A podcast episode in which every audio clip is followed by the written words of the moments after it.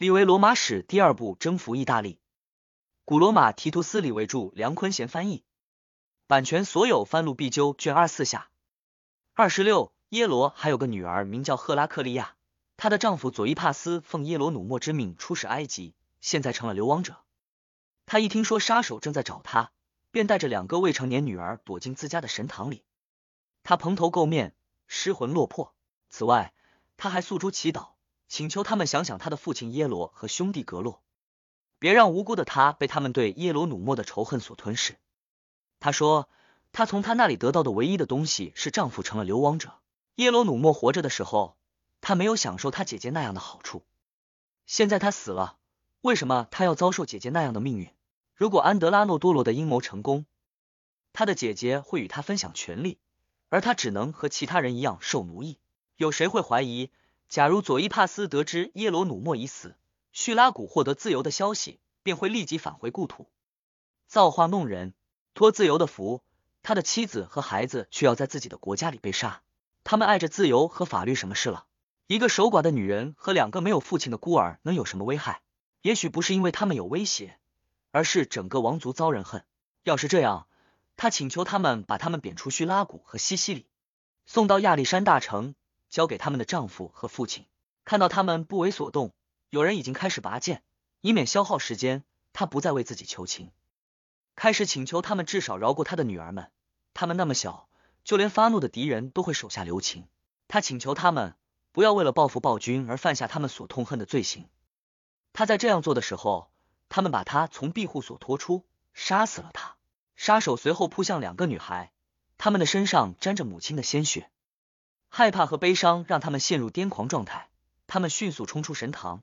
如果当时有条缝能让他们逃到大街上，必能掀起轩然大波。他们多次从密集的武装人员中间穿过，从这么多强壮的手中脱身，在逼仄的空间里毫发无损。终于，他们遍体鳞伤，倒地身亡。此次谋杀本身就够可悲的了，事件发生后不久即传来停止杀人的命令，让此事变得更加可悲。人们的同情变成了愤怒，因为命令执行的如此之快，没有给人们留下缓和与冷静的机会。为了发泄他们的愤怒，群众要求举行选举，补充安德拉诺多罗和天米斯多的位置。二人都是将军，这次选举一点都不合将军们的胃口。二十七，选举日确定了下来。让大家意想不到的是，在人群的井边上，有人提名艾皮库德斯，接着那个地方的另一个人提名希波克拉特。后来。支持他们的声音不断升高，显示出他们得到民众的认可。公民大会乃是乌合之众，其中不仅有平民，还有士兵，甚至夹杂着许多逃兵。他们想把一切翻个底朝天。一开始，将军们不露声色，想拖时间，但最终他们熬不过大众，又担心发生骚乱，只得宣布二人当选。尽管对派人去找阿皮克劳迪协商并达成十天的停战协议以及重修旧好感到不快，当选后。他们并没有马上暴露自己的想法。这时候，罗马的一百艘战舰正驻扎在穆干提亚，密切关注叙拉古这场因暴君之死引发的骚乱如何发展，以及新近获得的自由会将民众推向何方。马克卢斯来到西西里后，阿皮克劳迪把叙拉古使者送到他那里。马克卢斯了解和平的条件后，认为事情有望获得解决，于是派使者到叙拉古去面见将军们，洽谈恢复联盟关系事宜。然而，此时的西西里已是山雨欲来风满楼。得知一支迦太基舰队已经抵达西西里，正停泊在帕库农后，希波克拉特和艾皮库德斯露出了真面目。他们不时向雇佣军和逃兵们抱怨，说叙拉古被出卖给了罗马人。阿皮的舰队停泊在港口，为亲罗马的党派鼓气，却坐实了他们的不实指控。冲动之下，群众甚至乱哄哄的冲下港口，阻止罗马军队下船。二十八，在这混乱之际，他们决定召开公民大会。会上，有人倾向这边，有人倾向那边，眼看暴动就要发生。头面人物之一阿波罗尼德发表演讲，在那个关键时刻，他的话不失为逆耳忠言。他说：“从未有过一个国家距离安全或者毁灭如此之近。如果他们能够一致的站在罗马人或者迦太基人一边，他们的国家就会无与伦比的繁荣与幸福。”但如果他们离心离德，兄弟戏强，罗马人与迦太基人之间的战争都不会比叙拉古内战更血腥。因此，至关紧要的就是统一思想，至于与哪边结盟更有利，那是次要问题。当然，在选择结盟伙伴之时，耶罗的权威应该要高于耶罗努莫，毕竟那是一段经受了五十年考验的友谊，故而应当优先于未受考验的。从前甚至有过不忠的关系，他们也应该慎重考虑，不要马上拒绝迦太基人的和平倡议，至少不要与他们开战。但是他们必须马上决定，与罗马人到底是何时战。讲话越是不偏不倚。其分量就越重。除将军们和一些精选的元老外，他们又设立一个军事委员会，各军队指挥及盟军统领奉命参加协商。经过激烈辩论，最终大家认为与罗马军队作战不可行，于是决定讲和，派使者去与罗马重修旧好。二十九不几日，利昂提翁使者来到叙拉古，请求派兵保护他们的领土。这为摆脱那些捣乱分子及其头头提供了一个好机会。将军希波克拉特奉命率领逃兵们前往利昂提翁，许多辅助雇佣兵随同前往，武装人员的数目达四千之多。此次出征让被派和派遣的人皆大欢喜，前者喜的是他们得到了盼望已久的造反机会，后者喜的是城市的污水终于被排干。然而，他们刚去一病，一场更大的病又来了。希波克拉特开始洗劫与罗马辖区相邻的地区，一开始他只是偷偷摸摸的干。后来，阿皮派军队保护盟国的土地，希波克拉特率全军袭击在他对面的罗马士兵，杀死了许多人。马克卢斯接到消息后，立即派人前往叙拉古，告诉他们和平协议已经遭到破坏，除非希波克拉特和艾皮库德斯被逐出叙拉古和西西里，双方的冲突不可避免。艾皮库德斯担心，要是他继续留在叙拉古，便要为他在外的兄弟所干的事顶缸，又担心自己无缘挑起战争。于是也去了利昂提翁，他发现那里的人对罗马人已经很不满，便极力离间他们与叙拉古的关系。他说，叙拉古与罗马人签订和平条约的条件就是所有国王的臣属必须交由叙拉古统治。叙拉古人已经不满足于获得自由，他们还要控制别人。因此，他说他们应该回复道，利昂提翁人也有权获得自由，理由是一暴君是死在他们的街道上，二自由的吼声最先是从这里喊出的。三是他们抛弃国王的将军们，涌向叙拉古，因此要么把那个条款删除，要么不接受那个条款。他轻而易举的说服大众。叙拉古使者指责他们屠杀罗马卫兵，命令希波克拉特和艾皮库德斯离开西西里，去洛克里或其他任何地方都行。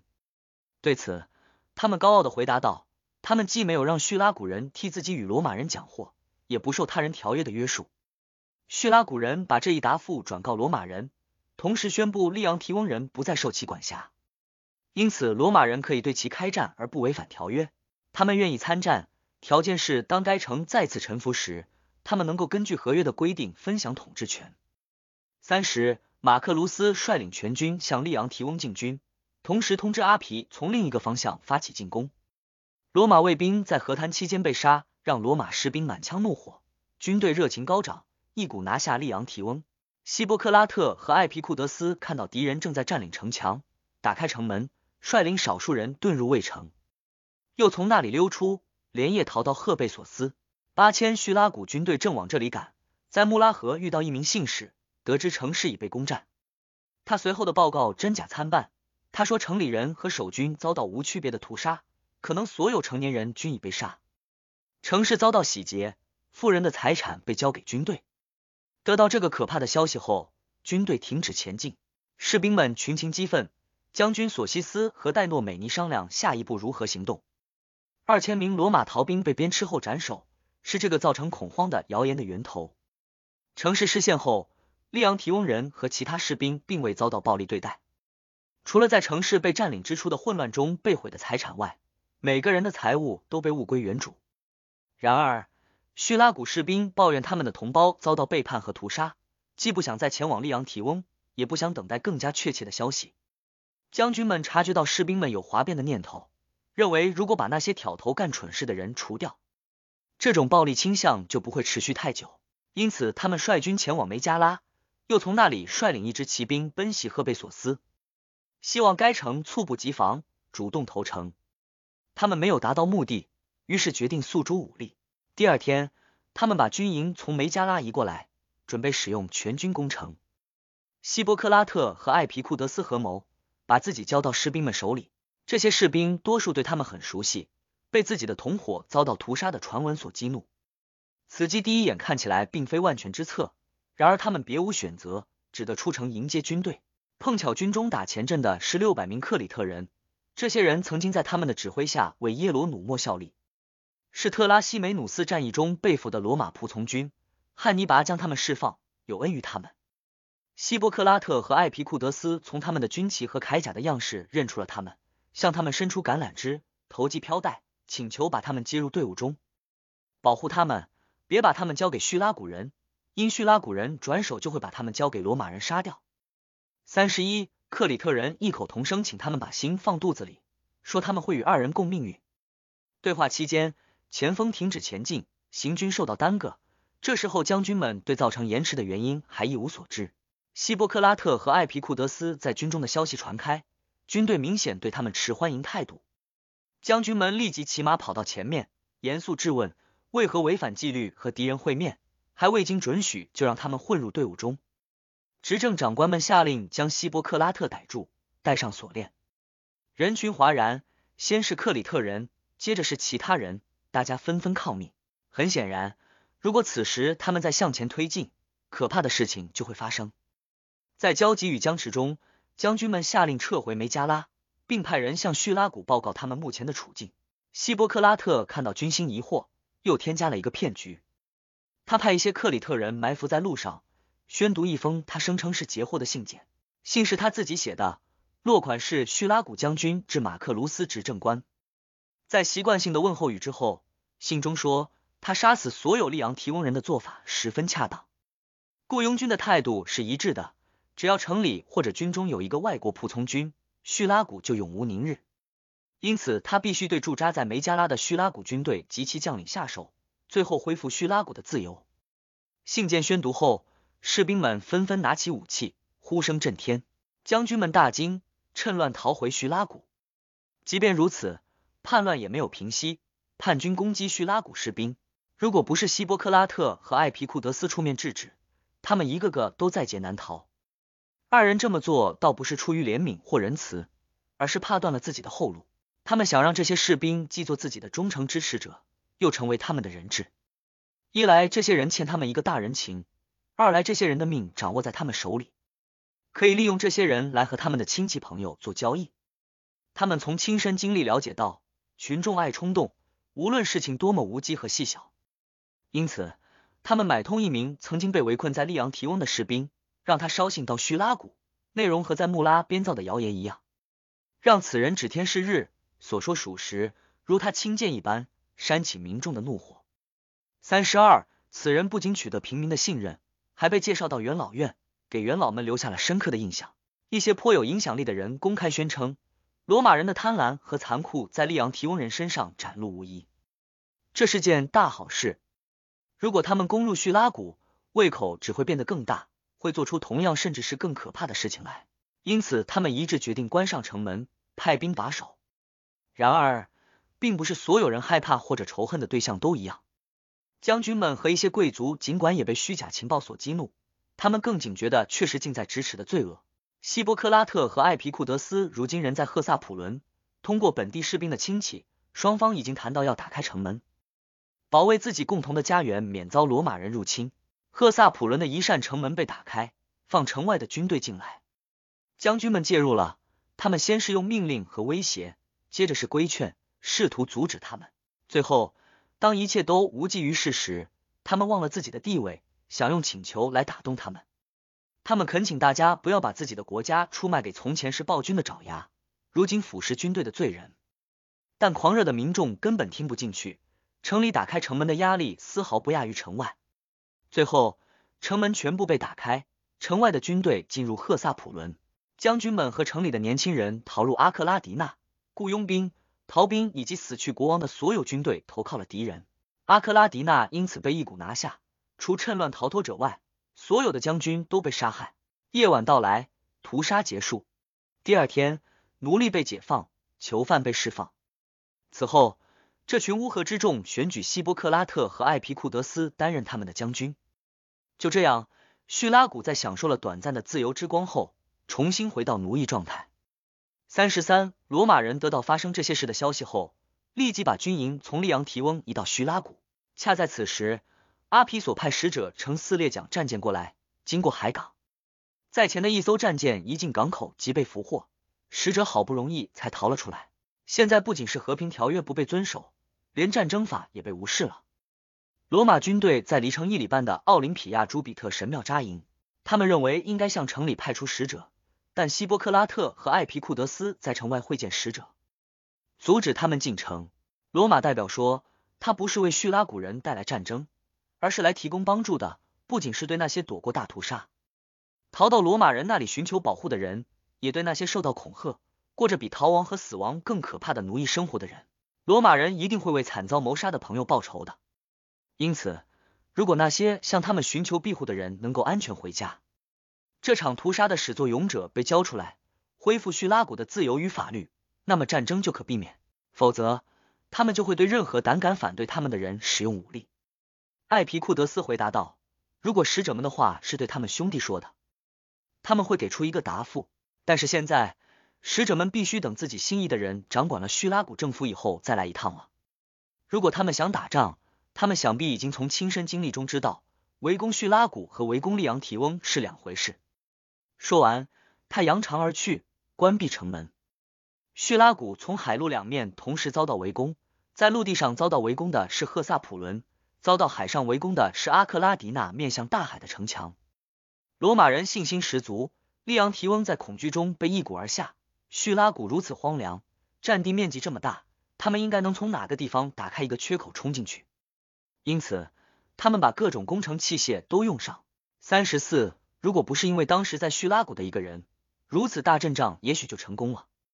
此人便是阿基米德，他在观察宇宙天体方面具有无与伦比的才能，但更值得称道的是其在战争机械及工事方面的发明创造。他的设备不费吹灰之力就让敌人付出巨大努力所做的一切变成笑话。叙拉古的城墙建在高低不同的地面上，多数地方很高，难以突破。一些地方低而平，可以被攻陷。阿基米德因地制宜，在各处布置了相应的战局。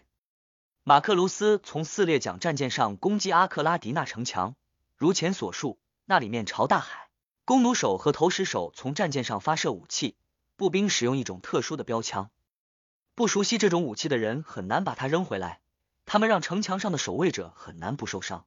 这些人由于需要施展的空间，让战舰与城墙保持一定的距离。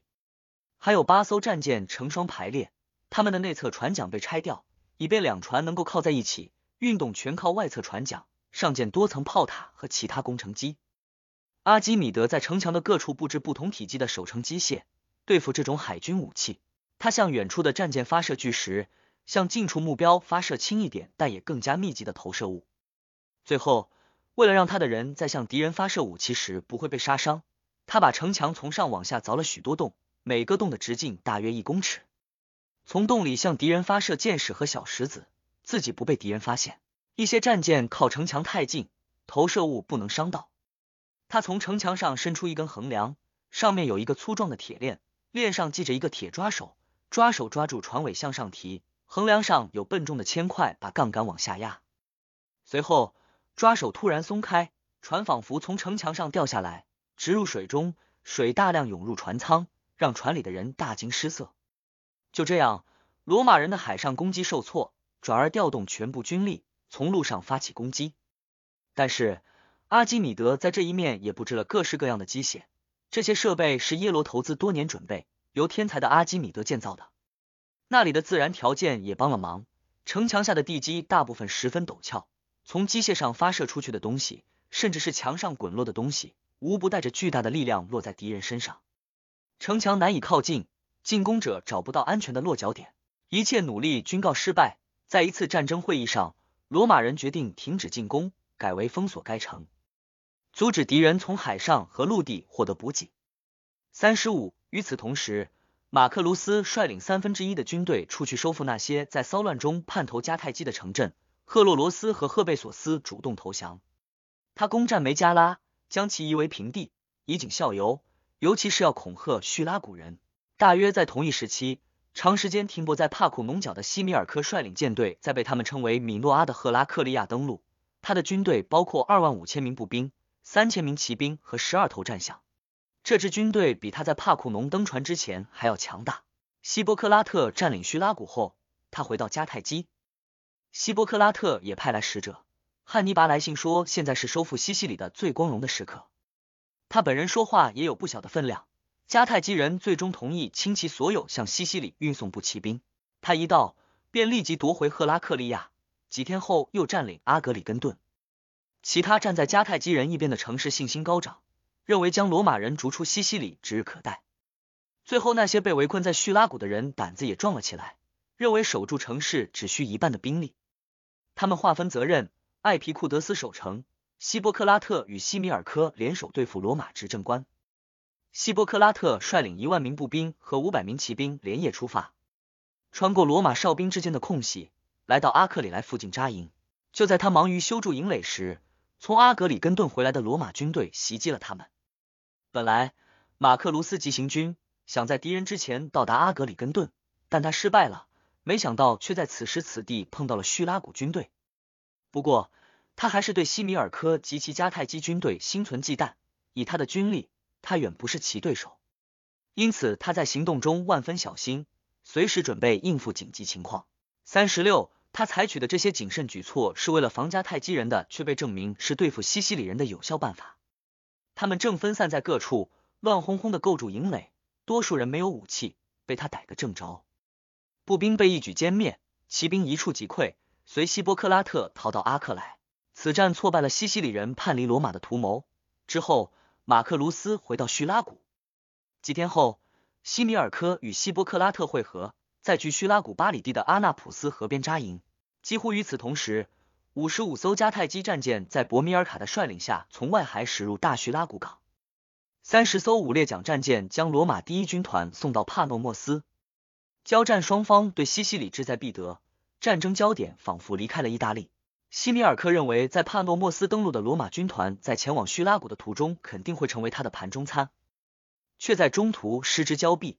迦太基人走的是内陆，罗马军团沿海边行进，军舰一旁护送。与从帕克罗斯前来迎接的阿匹克劳迪相遇，迦太基人也没在叙拉古逗留太久。博米尔卡对他的海军实力信心不足，罗马战舰的数目是他的一倍，他继续逗留不会有好结果，他的军队会加剧盟军缺粮的危机。于是他率舰队驶往深海，回非洲去了。西米尔科尾随马克卢斯到了叙拉古，想在对手与更大的军队会师前找机会打一仗，却一无所获。眼看敌人深沟高垒，实力强大，固若金汤，未免在盟军被围攻时做个看客，什么忙也帮不上。他把军队开走，寻找准备叛离罗马的城市，为那些支持迦太基的人鼓气。第一个被他占领的城市是穆甘提亚，那里的罗马守军被居民出卖，罗马人在那里储存了大量粮食和给养。三十七，此次反叛得到了其他地方的响应，罗马驻军要么被逐出卫城，要么被出卖或者打败。恩纳城建在一座凸起的小山上，四周难以攀爬，易守难攻。指挥驻军的是一个很难被出卖的人，他名叫卢奇皮纳里，是一个积极主动的人。他采取措施防止背叛，而不是倚仗西西里人的忠诚。那时候，他不断接到城市背叛、驻军被杀害的消息，因而更加小心谨慎。他无论白天黑夜都做好准备，在各个地方布置守卫和岗哨，士兵们从不解甲和脱岗。恩纳的头面人物与西米尔科达成协议，出卖城里驻军，却发现没机会搞偷袭，于是他们决定来明的。他们声称，他们与罗马结盟的基础是自由而不是奴役，所以城市和卫城应该交由他们来掌控。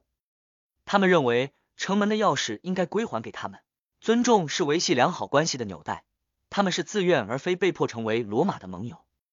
罗马人民和元老院理应感激他们。皮纳里回复道。他奉将军之命保护那个地方，从将军手里接过城门的钥匙和卫城的控制权。除授权之人外，无论是他还是恩纳人都无权处置。对罗马人而言，擅离职守的惩罚是死刑，甚至有父亲因此处死自己的孩子。执政官马克卢斯就在附近，他有权做决定。他们可以派人去找他。他们说他们肯定不会去找他。他们发誓，如果他们不能通过协商达到目的，就要寻求别的办法获得自由。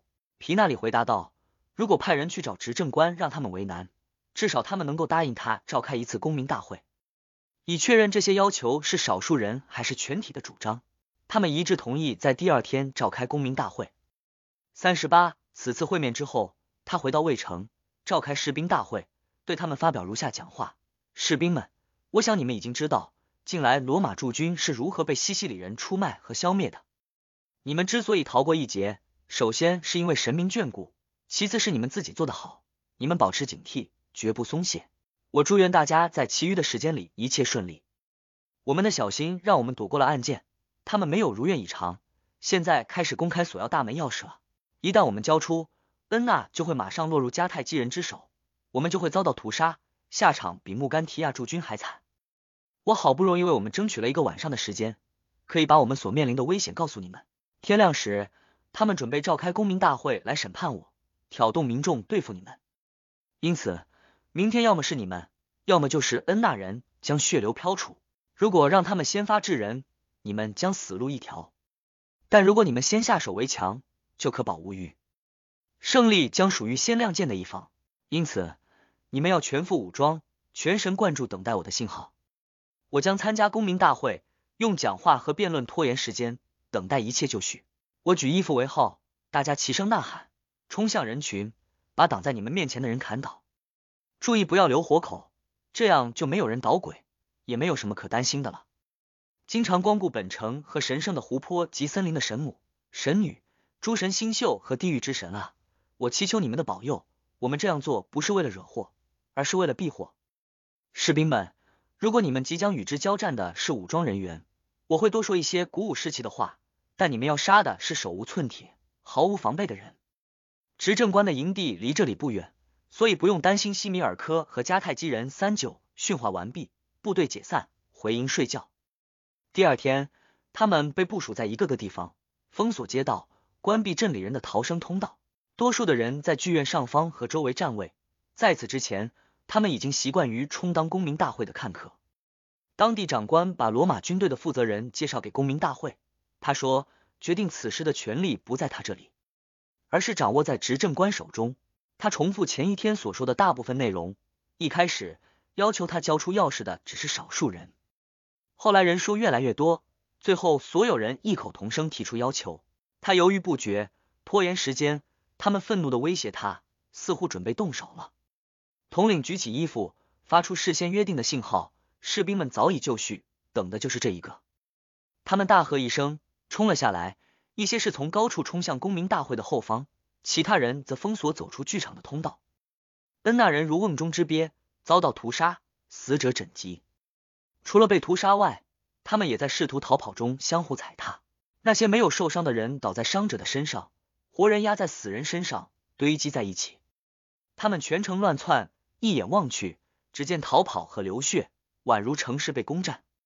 士兵们在杀死手无寸铁之人时，其怒气不亚于激战和遇险之时。恩娜保住了，使用的是一种残暴却难以避免的方式。马克卢斯并不反对此次行动。把该城交给士兵们去洗劫，他认为这能让西西里人引以为戒，停止出卖罗马驻军。这座城市坐落在西西里的中心地带，以其坚不可摧而著称，还因他和普罗瑟皮娜被掠走的故事相联系而闻名。有关他的不幸消息几乎是在一天之内传遍西西里，人们认为这一可怕的大屠杀不仅是针对当地居民，还亵渎了神明。至此，那些还在犹豫应该选择哪一边的人也叛投了迦太基人。希波克拉特和西米尔科受叛徒之邀，率军来到恩纳，却一无所获，只得撤走。前者前往穆甘提亚，后者去了阿格里根顿。马克卢斯退回利昂提翁，在为军营收集了大量粮食和补给之后，他留下一支小规模的军队守营，随后前往叙拉古，继续围攻该城。阿皮克劳迪获准返回罗马参选执政官，马克卢斯指定提图斯昆图克里斯比努斯代替他指挥舰队和救军营。马克卢斯加固了他的军营，为军队在距离赫萨普伦五里的一个叫做利昂的地方造房子。这些就是冬天到来前发生的事。四时，同年夏季，与菲利普国王的战争如之前预测的那样爆发了。奥里昆派使者来找司法官马克瓦勒里，当时他正率领舰队巡航布林迪西和相邻的卡拉布里亚海岸。使者带来消息，起初菲利普的一百二十艘双排桨战舰沿着河流向上航行，试图夺取阿波罗尼亚。由于进展不如预期，他连夜把军队偷偷开往奥里昆。该城坐落在平原上，既无堡垒，也无足够军队保卫，被他一举拿下。在获得这一消息的同时，他们请求他提供援助。用陆军或海军把那个罗马人的死地赶走。他们之所以遭到攻击，只是因为他们的位置适合充当进攻意大利的基地。马克瓦勒里让副将普布留斯瓦勒里负责保卫那个地区，自己率领装配好的舰队出发。战舰装不下的士兵乘坐运输船，于第二天抵达奥里昆。菲利普只在该城留下少量驻军，因此瓦勒里位于太大抵抗，便将他拿下。阿波罗尼亚使者来见。说，由于他们不愿意背叛罗马，正在遭到围攻，除非得到罗马军队的增援，否则他们再也无法抵御马其顿人的进攻。瓦勒里如其所愿，派出二千名精选士兵，在昆图奈维克里斯达的率领下，乘战舰来到河口。他是盟军都统，作战勇敢，久经沙场。部队登陆后，他让舰队返回奥里昆，自己率领军队与河流保持一定距离，沿着一条国王的军队没有防守的路。在夜间进城，未被敌人发现。第二天，他们没有动静，好让克里斯达有时间检视阿波罗尼亚的青年以及城里的武器和资源。这次检阅给了他相当的信心，同时他还从侦查中了解到敌军普遍怠惰松懈。他在深夜率军悄无声息的出城，进入敌人的军营，敌人毫无警觉，一千人经过壁垒未被发现。如果不是他们动手杀人，连国王的大帐都可能不保。敌人被营门附近的杀戮所唤醒，但他们惊恐过度，不仅无人拿起武器驱离敌人，甚至连国王本人也逃之夭夭。他半裸着身子，穿着一件睡衣，好像刚从梦中醒来，匆忙逃到停泊在河边的战舰上。那情形，即便是发生在小兵身上都嫌不雅，就不用说是国王了。其余的人也迅速逃到那里。军营中不到三千人被杀或者被俘，被俘的比被杀的人要多得多。军营遭到劫掠，阿波罗尼亚人把弩炮和其他工程机械搬进城去，作为守城之用，以备不时之需。营里的其他东西全部遭到罗马士兵的劫掠。胜利的消息传到奥里昆，马克瓦勒里立即率舰队赶往河口，防止国王乘船出逃。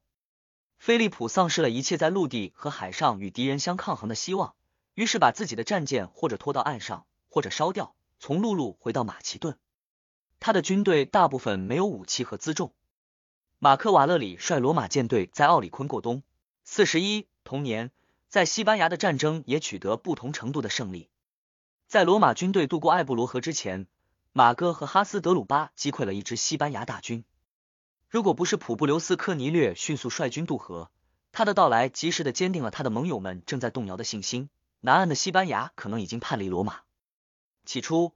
罗马军队驻扎在一处叫白色城堡的地方，此地以伟大的哈米尔卡之死而闻名。这是一座防守坚固的要塞。此前他们已经往这里运入粮食，但是周边地区到处是敌人。罗马军队曾经在行军中遭到敌人骑兵的袭击，无力还击。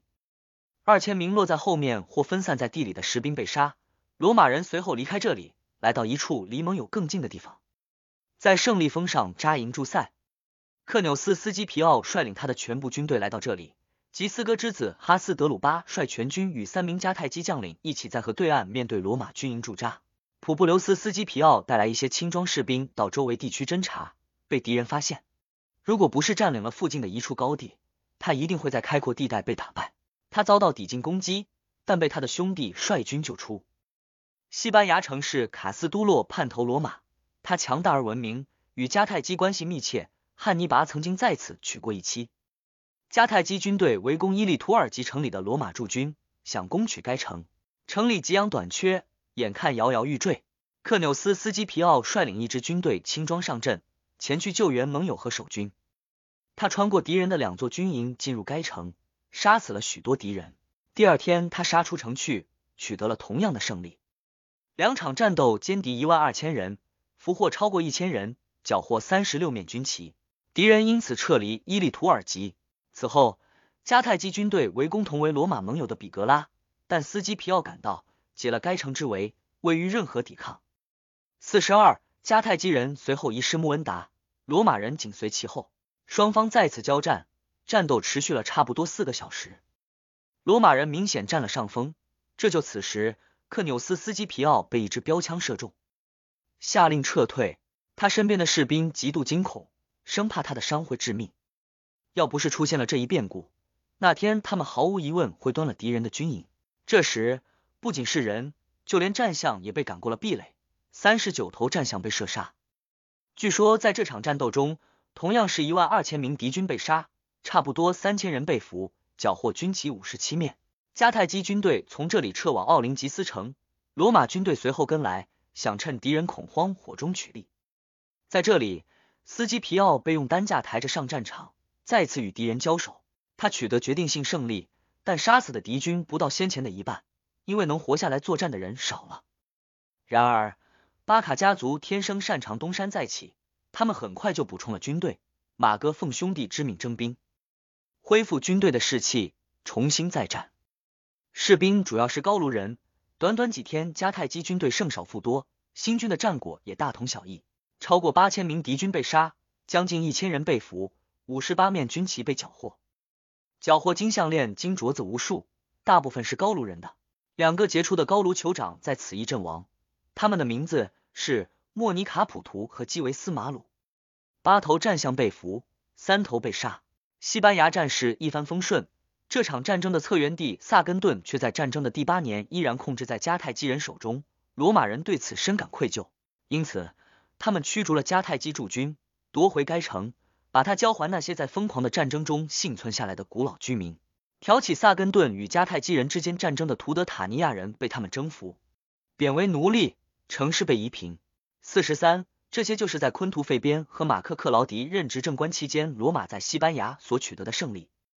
在罗马，保民官一上任，保民官之一卢奇梅特卢斯立即指定日期，在公民大会上弹劾监察官普布留斯弗留斯和马克阿提略。上一年他担任财政官时，他们因为他在坎奈之役后阴谋抛弃意大利而剥夺了他的骑士地位，将他逐出自己的部落，褫夺公民权。但是在其他九名保民官的帮助下，二监察官在任期间被免于应诉，指控撤销。普布留斯弗留斯去世。他们的五年监察官任期没有届满，马克阿提略辞职，昆图费边马克西穆斯召开公民大会举行执政官选举，执政官之子昆图费边马克西穆斯和提贝里森普罗尼格拉古第二次当选，二人均缺席选举。当选司法官的人是马克阿提略和两位时任主座市政官普布留斯森普罗尼图迪塔努斯和克纽斯福尔维肯图马卢斯，再加上马克埃米略雷必达。根据记载。这一年，主座市政官们举办了四天的庆祝活动，舞台剧第一次在活动中上演。市政官图迪塔努斯在坎奈之战中，当所有人都被可怕的灾难吓呆时，他无畏的从敌人中间穿过。选举一结束，当选执政官被召回罗马。根据执政官昆图费边的提议，他们当即就任。他们与元老院就战争问题、执政官和司法官的辖区。军队的部署以及指挥官问题进行了讨论。四十四，辖区和军队是这么分配的：两执政官负责对汉尼拔的战争，格拉古和费边各自指挥两个军团。格拉古指挥的是他此前指挥的军队，费边指挥的是他父亲任执政官时的军队。负责外国人司法区的马克埃米略司法官奉命将职务交给他的同僚，城市司法官马克阿提略前往卢克里亚。指挥昆图费边任司法官时的两个军团，阿里米农被分给图迪塔努斯，苏艾苏拉被交给肯图马卢斯。同样是各指挥两个军团，肯图马卢斯带来了城市军团，图迪塔努斯接手马纽斯庞博纽斯的军队。下面的这些将领是留任的，分配给他们的辖区是这样的：马克克劳迪管辖西西里原耶罗王国的地界，代司法官林图卢斯管辖该岛的原属于罗马的辖区。提图斯奥塔基略指挥海军，没有给他们增加军队。马克瓦勒里负责希腊和马其顿，指挥他手下的军队和舰队。昆图穆奇负责撒丁岛，指挥他原来的两个军团。瓦罗负责皮克农，指挥他原有的一个军团。此外，又下令征召两个城市军团及二万名盟邦军队。罗马就是用这些将领和军队来保卫他的帝国。应对诸多现实的和潜在的战争。两个城市军团完成征召，补充了其他军队后，执政官们在离开罗马之前，为各种意向举行了攘服仪式。一面城墙和一扇城门遭雷击，就连阿里基亚的朱比特神庙也遭了雷击。其他眼见耳闻的幻觉也被认为是真的。塔拉基纳河出现了舰队的影子，但其实没有舰队。有人在康普萨的朱比特神庙听到武器的碰撞声。阿米特农河流着血水。这些意象都根据祭司的指令进行了攘服。执政官们离开罗马，格拉古去了卢卡尼亚，费边去阿普利亚。老费边作为儿子的副将来到苏艾苏拉军营，儿子上前迎接，护从出于对老人地位的尊敬，默默上前。老头子骑马走过十一把树棒，这时执政官命令离他最近的护从注意，叫老头下马。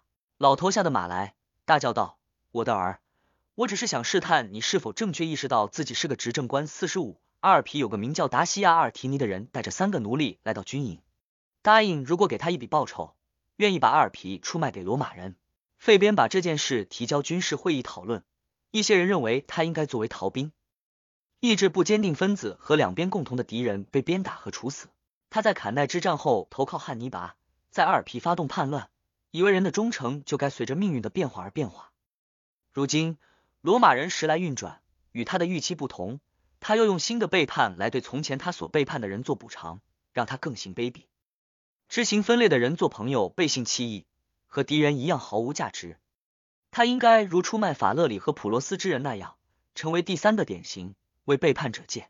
执政官的父亲老费边却认为，时移世易，人们在战时和在和平时期一样有自己的判断，尽管在目前的情况下。让所有的盟邦不叛离罗马，应该是工作中的重中之重。他们却从来没有真正考虑过。相反，他们想到的却是对反悔、想回归从前联盟关系的人杀鸡儆猴。如果允许叛离，却不允许回归，谁能怀疑？不久后，在意大利的城邦将一个个离罗马人而去，投入迦太基的怀抱。他倒不是完全信任阿尔提尼，不过他会采取折中的办法。目前，他既不把此人当敌人。也不把他当朋友。战争期间，他会把这个人软禁在某个信得过的、离军营不远的地方。等战争结束后，大家再来讨论他是应该为从前的背叛接受惩罚，还是因此次浪子回头得到宽恕。费边的主意被采纳，阿尔提尼和他的同伴被看押，他带来的大量金子被保管起来。他被关在卡勒斯，白天他不受约束，卫兵会在夜里把他锁起来。他在阿尔皮的家人发现他不在。开始寻找起来。后来，他离家的消息传遍全城，引起强烈的反响，就像在知名人物突然失踪时那样。因担心有人会引发骚乱，他们立即派人去找汉尼拔。汉尼拔对这个消息并无不满，他怀疑此人不忠已经很久了，现在终于有借口把此人的巨额财富据为己有。为了让世人以为他是出于愤怒而不是贪婪，他用残忍把贪婪包裹了起来。他把阿尔提尼的妻子和孩子叫到军营里。先讯问阿尔提尼逃走的事，随后详细了解阿尔提尼留在家里的金银的数量和储藏的地方。最后，他把他们活活烧死。四十六，费边执政官从苏艾苏拉出发，手下开始围攻阿尔皮。他把军营建在离城半里的地方，就近侦查了一番城市的地形和城墙的情况，决定从攻势最坚固、防守最松懈的地方发起攻击。在准备好攻城所需的一切之后。他把全军最能干的百夫长挑出来，由公认最勇敢的护军指挥，派给他们六百名士兵，认为这么多人够用了。他命令四更一到，把云梯架在他标示出来的地方，在城墙的这一部分有一扇低而窄的城门，面朝少人光顾的大街，大街通往城市荒凉的部分。他命令他们爬上城墙后，来到这扇门，从里面砸开。在占领这部分城市后，吹响喇叭，让其余的军队跟进。他会准备好一切，这些命令都得到不折不扣执行。可能妨碍他们行动的东西，反而帮助隐藏他们的行踪。午夜，一场暴雨突然而至，城上的卫兵和岗哨竟无避雨，雨声喧哗，先是淹没了砸门的声音，后来雨声舒缓，让人放松，许多人进入梦乡。控制住城门后，他们把吹号人按同样间隔排列在大街上，让他们吹号通知执政官。此事按事先的安排进行，执政官命令军队前进。天亮前不久，军队从破门处进入该城。四十七，这时敌人才终于醒来，雨小了，天亮了。汉尼拔在城里驻有五千名士兵，该城居民有三千名武装人员。迦太基人把本地士兵放在前面，防止他们抄自己的后路。战斗起初在狭窄的街道上摸黑进行。罗马军队不仅占领了街道，还控制了最靠近城门的房子，防止被人从上面投掷的东西砸倒或击伤。一些阿尔皮人和罗马人相识，双方交谈。罗马人问他们想干什么，罗马人做错了什么，迦太基人给了什么好处，让他们这些意大利人在战争中帮助外国人和野蛮人，反对他们古老的盟友罗马人，想让意大利人向非洲人称臣纳贡。阿尔皮人为自己开脱，说他们什么都不知道。是被贵族们出卖给迦太基人的，他们受到极少数人的奴役和压迫。话闸一开，两边有更多的人加入对话。最后，阿尔皮的将军被带到罗马执政官面前，双方在军旗和军队面前交换保证后，阿尔皮人突然站到罗马人一边，调转矛头对准迦太基人。一些西班牙人也在要求执政官让迦太基守军不受伤害的离开后投靠了执政官，他们的人数不到一千。城门为迦太基人打开，根据约定，他们被允许不受骚扰的离开，在萨拉皮亚与汉尼拔会合。就这样，阿尔皮兵不血刃回到罗马的怀抱，只有一个人除外。从前他是个叛徒，最近又成了逃兵。西班牙士兵获得双份军饷，国家在许多场合得到他们勇敢而忠诚的服务。两执政官，一个在阿普利亚，另一个在卢卡尼亚。就在此时。一百二十名康帕尼亚贵族获准离开卡普亚，他们借口要到敌国劫掠，来到位于苏艾苏拉之上的罗马军营。他们告诉前哨想见司法官，指挥军营的克纽斯福尔维得到报告，命令把他们中的十个解除武装带进来。他们的唯一要求就是当罗马军队光复卡普亚时，能够要回自己的财产。他们全部被置于司法官的保护之下。另一位司法官森普罗尼图迪塔努斯攻占阿特农。抓了超过七千名俘虏，夺得大量铜币和银币。罗马发生可怕的火灾，大火烧了两夜一天。萨利奈门和卡门塔门之间的一切被夷为平地，包括埃奎麦利翁和朱加里大街，以及幸运之神庙、圣母马图塔庙和希望之神庙。火烧到了大门外，过火面积极大，神圣和世俗建筑一概不免。四十八同年，科尼略兄弟普布留斯和克纽斯把视野拓展到了非洲。他们在西班牙的事业蒸蒸日上，找回了许多老朋友，结交了一些新朋友。努米底亚国王之一苏帕克斯突然与迦太基人交恶，两兄弟派遣三名百夫长作为使者去和他结为盟友。他们承诺，如果他持续对迦太基开战，就是在帮罗马元老院和人民一个大忙，他们会适时给予重大回报。使团让这个蛮族人十分满意，在与他们交流兵法时，他听到了这些老兵们的见解。将罗马人系统的军纪与自己的实践相比较，这才意识到自己在许多事情上有多么的无知。他随即请求他们让使团中的两个把初始的结果给他们的将军带回去，留下一个作为他的军事教官，以此来证明他们是忠诚的好朋友。他注意到努米底亚不熟悉步兵战，他们只有骑兵。从有国伊始，他们的祖先就是这样打仗的，这也是他们从小就熟悉的战法。然而。他们却要与一个倚仗步兵之力的敌人作战。如果想和敌人在军力上平起平坐，他们就必须拥有步兵。他的王国适合当步兵的人有的是，而他却不熟悉步兵的装备和训练。他的步兵十分笨拙和无序，简直就是一群乌合之众。使者们回答道：“他们可以暂时答应他的要求，但如果他们的将军们不同意，请他立即把留下来的人送回去。”留下来的人名叫昆图斯达托里。努米底亚人派人随同另外两位罗马使者回到西班牙，以获得罗马将军们对联盟关系的确认。国王还让他们诱使正在给迦太基人充当仆从军的努米底亚人叛投另外一边。斯达托里从他找到的大量年轻人中为国王挑选出一支步兵队伍，仿照罗马军队的办法将他们编入连队，教他们如何跟着军旗走和整队。他还让他们熟悉军事攻势和其他军事任务。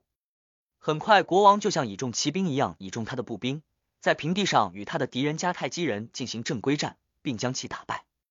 国王的使者来到西班牙一事，帮了罗马人大忙，因为消息一传开，越来越多的努米底亚人前来投靠。迦太基人一听说苏帕克斯与罗马人结盟，立即派使者去找加拉。加拉统治着另一部分努米底亚人，也就是马苏利亚人。四十九，加拉有个儿子名叫马西尼萨，十七岁。此人天资聪颖，人们在当时就能看出他会把王国变得比他接手时更大更强。迦太基使者指出，苏帕克斯已经和罗马人联手，这种联盟将加强他对付其他非洲国家和国王的力量。因此，对加拉而言，最好是在苏帕克斯渡海进入西班牙或者罗马人进入非洲之前，尽快与迦太基人联合起来，这样就能在苏帕克斯与罗马人的联盟有名无实之时将其战胜。加拉的儿子请求指挥战争，加拉轻而易举被说服了。他派出一支军队，在迦太基军队的配合下，在一场大战中彻底击败苏帕克斯。据说有三万人在此战中被杀，苏帕克斯和少数骑兵逃离战场，到毛鲁西亚的努米底亚人那里避难。这是一个居住在非洲最远端的民族，靠近大海，对面就是加德斯。但是他大名鼎鼎，蛮族人四面八方蜂拥到他的麾下。他迅速武装起一支庞大的军队，在他率军进入只有一峡之隔的西班牙之前，马西尼萨率领得胜之师出现了。在这里，马西尼萨独自行动，没有迦太基人相助，在与苏帕克斯的决战中取得了光辉战绩。在西班牙，罗马人答应支付给凯尔特伊比里亚青年不少于他们从迦太基人那里领取的军饷，把他们吸引过来。除此之外，没有什么值得一记的事情发生。罗马人还把三百名最显赫的西班牙人送往意大利，让他们把在汉尼拔手下做辅助军队的同胞带过来。这一年在西班牙值得记住的事是罗马人首次在军队中使用雇佣军，也就是凯尔特伊比里亚人。